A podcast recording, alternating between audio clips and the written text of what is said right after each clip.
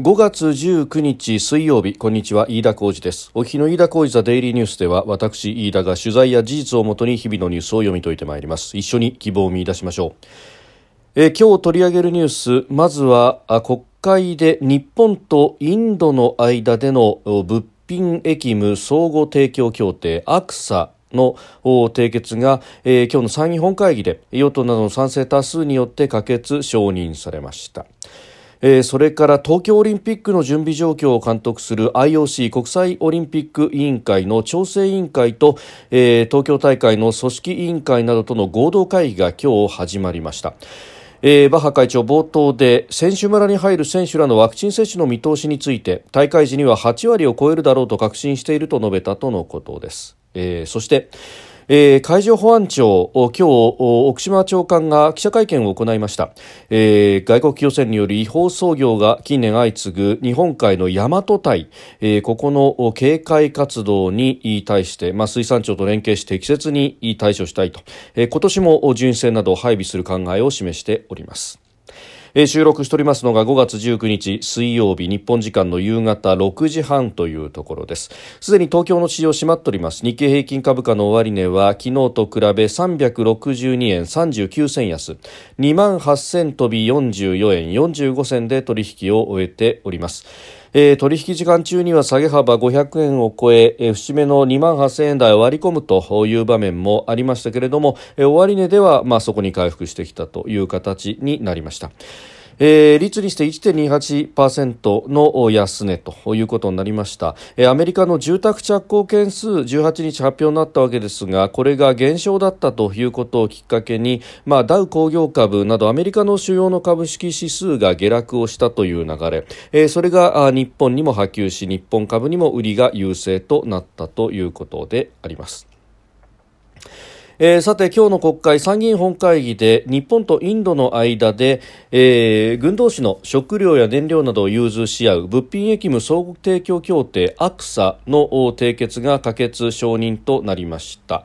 えー、立憲民主党と共産党の両党は反対をしたということです、えー、外務省によりますとインドはすでに国内の手続きを終えておりまして協定は6月にも発行する見通しとなっております。でこのアクサーですけれども、まあ、アメリカのみならず日本はですねオーストラリアイギリスフランスカナダというところと締結をしておりまして今回6カ国目となりました。えー、ということですね、まあ、あのインドがこれで入ったということで日米豪印クワッドと呼ばれる仕組み、枠組みですが、えー、日本、アメリカ、オーストラリア、インド、えー、この4カ国で自由で開かれたインド太平洋と、まあ、いうもの、まあ、共通の価値観でですね、えー、共に安全保障の面などなどで、えー、行動していこうという中で、安全保障の面での協力ということで、まあ、例えばあ軍事演習であったりとかさまざまな面で、えー、これで協力がかなりしやすくなるということであります。食料燃料、まあのみならずさまざ、まな装備品等々のですね、えー、修理の際のえ、部品のやり取りなどなども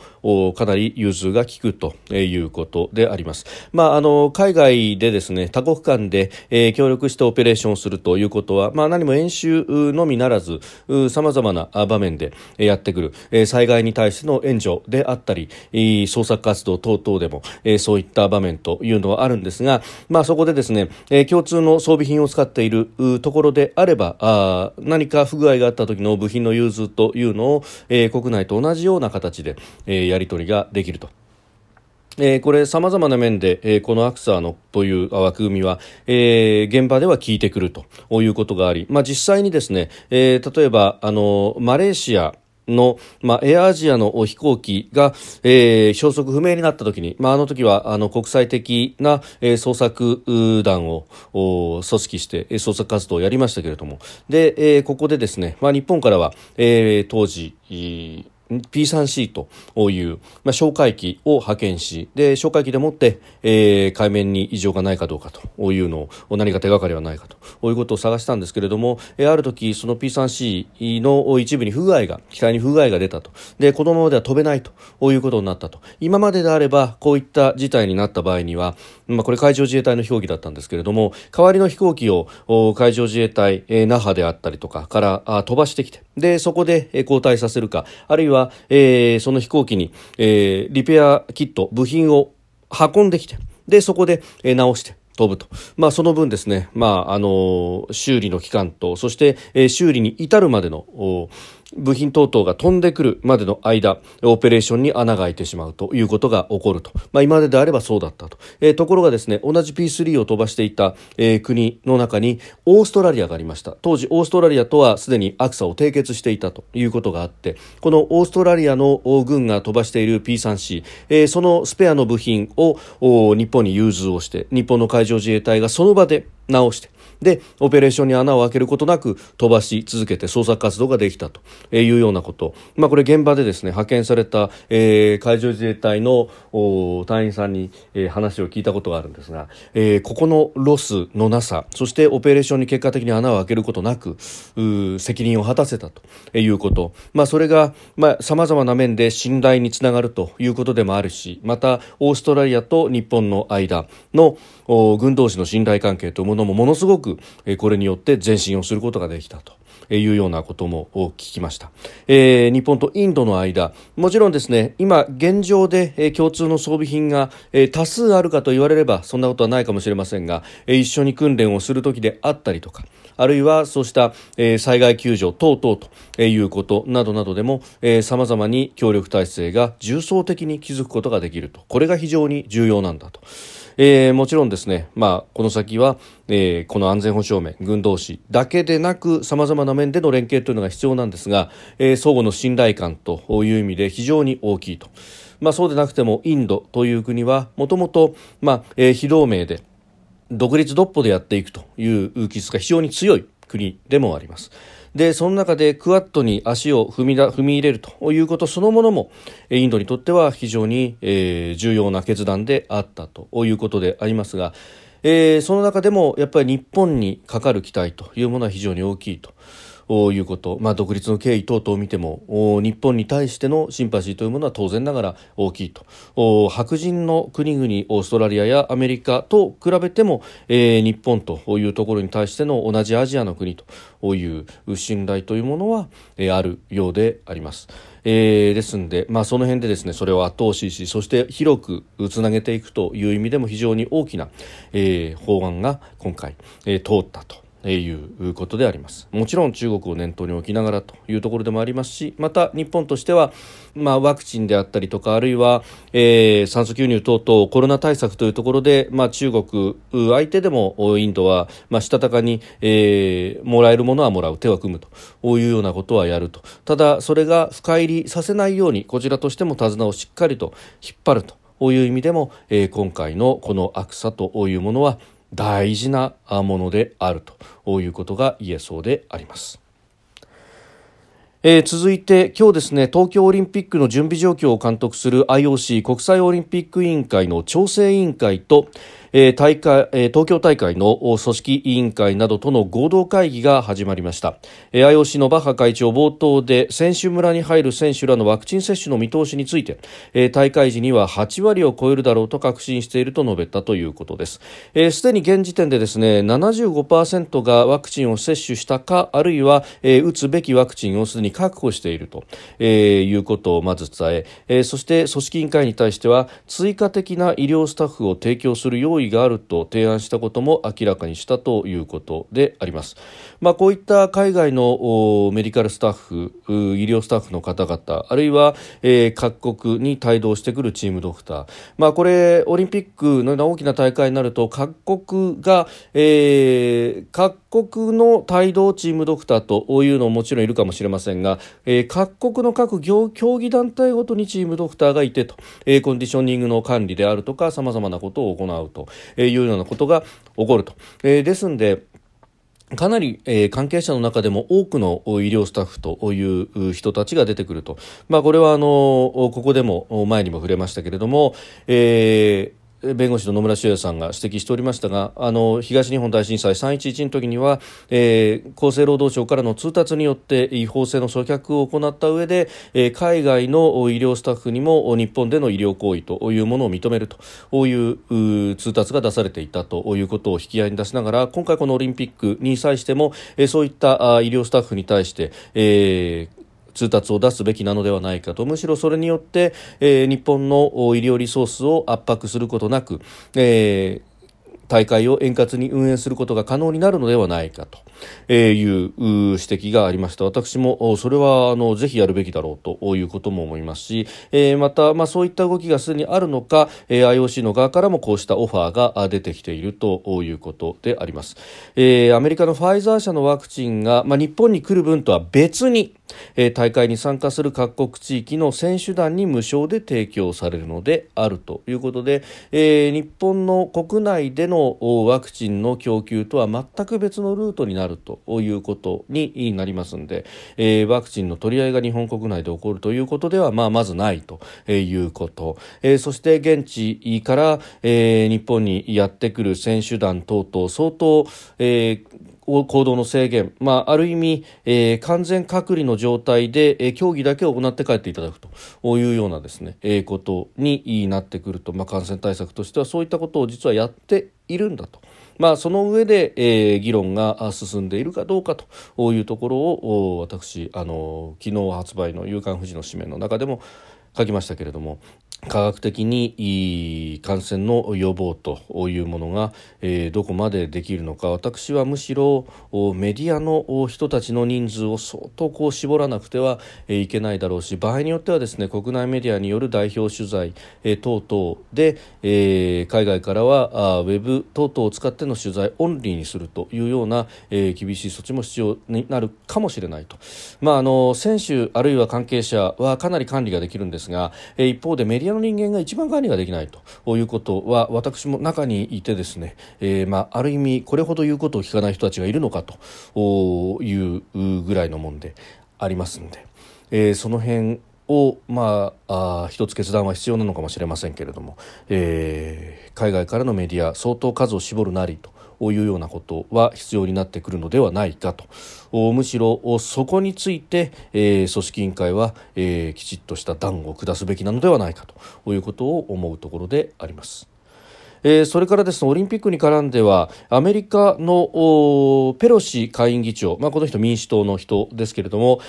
えー、アメリカ政府を含む各国に選手団以外の外交施設の参加を見送る外交的なボイコットをですね北京冬季オリンピック2022年に予定されていますがこれをめぐってやるべきだというふうに呼びかけたとのことです、えー、これあの民主共和を乗り越えた超党派で作るアメリカ議会の人権委員会の会合で明らかにしたということです、えー、ペロシ氏はジェノサイド民族大量虐殺が起きている最中のに、えー、国のトップを中国に送るのは疑問だというふうに主張し本当にこのオリンピックが開催されるなら外交ボイコットをしようと、えー、自宅でアスリートを応援しようなどと訴えたということです。まあ、あの全面的なボイコットというのを、まあ、この段階で言うというのは、まあ、選手に対してのショックの大きさ等々もあると、まあ、政治的な判断等もあったとは思いますが、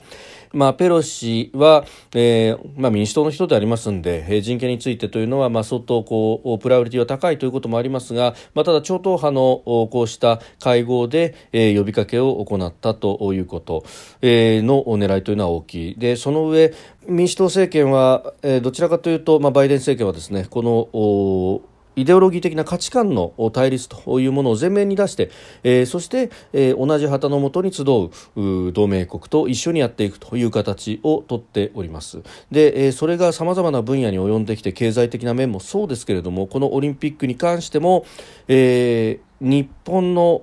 夏季五輪がありそして北京の冬季五輪があるというしかもそれがあ半年のスパンでやってくると。今年の夏に開催するのであれば東京オリンピックがありそして、えー、来年年が改まったすぐ、えー、冬2月3月1月2月というあたりに、えー、冬季北京オリンピックが予定されているままではであればあるということになります。ということでですね、まあ、ここに関して自由で開かれた民主主義国家のオリンピックとそして、まあ、バイデン政権の言うところの、えー、強権的あるいは専制主義的なオートクラシーというオリンピックがあると、えー、この2つは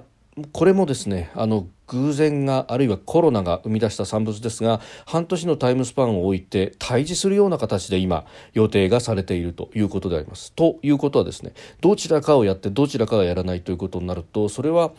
まあ、特に、えー、北京オリンピックは、まあ、中国は是が非でもやるでしょうから、えー、東京やらず北京やるということになるとこのメッセージ性というものは日本人が考えるよりもはるかに重いしそれに対しての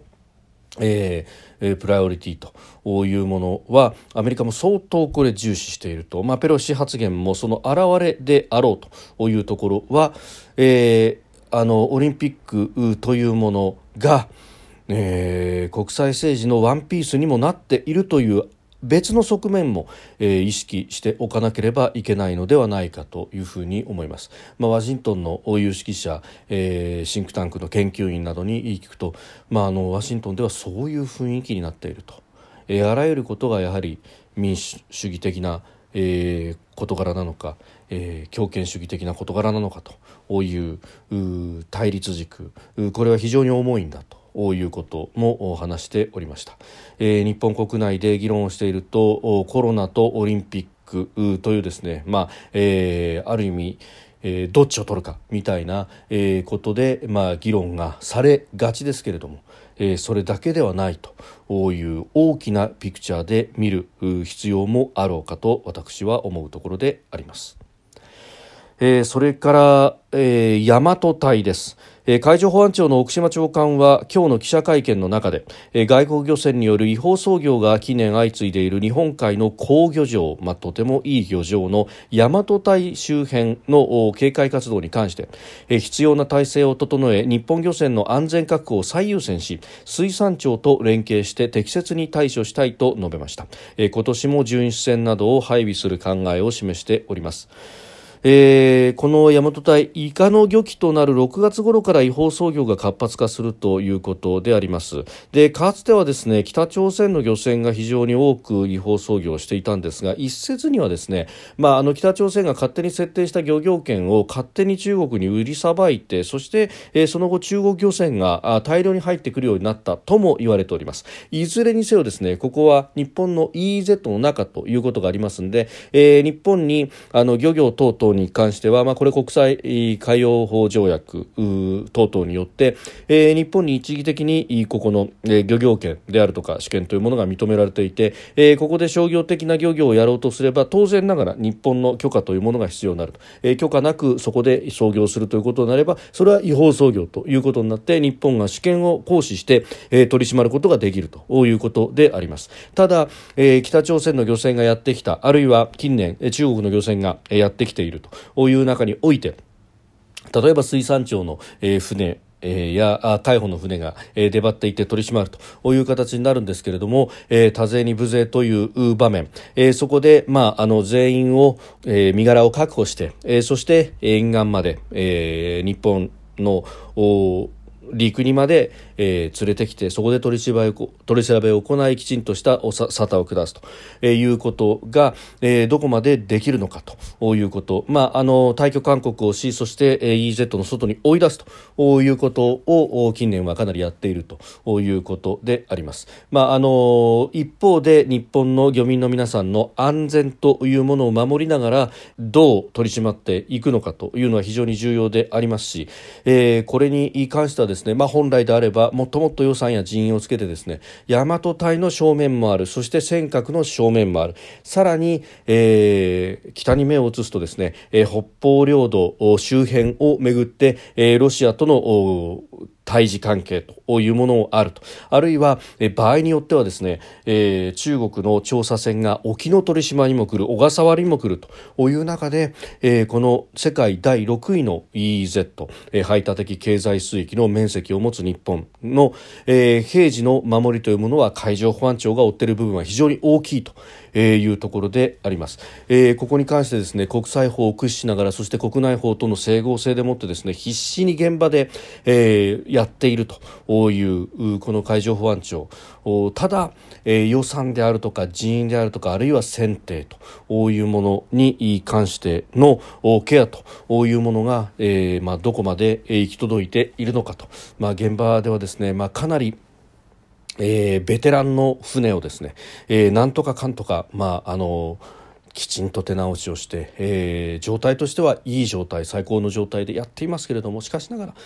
えー、内装であふれんと。いうようなことにもなってきていると。また水産庁の場合はですねもちろん水産庁の職員にも、えー、行政警察権があるということでありますけれどもあの蓋を開けてみるとですね、まあ、例えばあの水産庁が、えー、民間の船を、まあ、チャーターするような形での取り締まりというのもあってそうすると操船等々の作業というものは、えー、民間の船員さんがやりそして実際に警察権が行使できる水産庁の職員というのは、えー、1人2人しか乗っていないというような、えー、こともあると。いうことであります。まあ、そうなると、えー、取り締まるということで中国や北朝鮮のですね、えー、この乗組員を確保してということになると、まあ、数の部分でどこまで管理ができるのかと、まあ、海の上の話でありますのでそこの安全の確保というものは、えー、非常に大事になってきます。そうすると、えー、多くの人数をですね一人で管理するような形で確保する、まあ、そこには船を乗っ取られるかもしれないというリスクだって、えー、ないことはないわけであります、まあ、それよりは、えー、EZ の外に追い払うというような、えー、形の措置を取らざるを得ないと、まあ、現場ではそんな話も聞いたりなんかもいたしますのでまあ、これに関してですねもしそのまああのきちっと取り締まってそしてきちっとしょっぴいてくるということをやるとこれを国会として決めるんであればもっともっと拡充をするべきところがあるであろうし、えー、現場では、まあ、そこら辺を折り合いをつけながらやっているということを私もあの海上保安庁の職員であるとか、えー、現場のさまざまな関係者から伝え聞くところでもありますので。まああのもちろんですね、えー、第一義的にはきちっと法の裁きを受けてもらうと違法な操業した場合はというのが大前提ではあるんですけれどもそれをできる環境というものを我々はちゃんと整えているかどうかというところも、まあ、今後の課題として見えてくるところなんじゃないかと思います。飯田小泉デイリーニュース月曜から金曜までの夕方から夜にかけてポッドキャストで配信しております。番組ニュースに関してご意見感想飯田 TDN アットマーク Gmail.com までお送りください。飯田小泉デイリーニュース。また明日もぜひお聞きください。飯田小泉でした。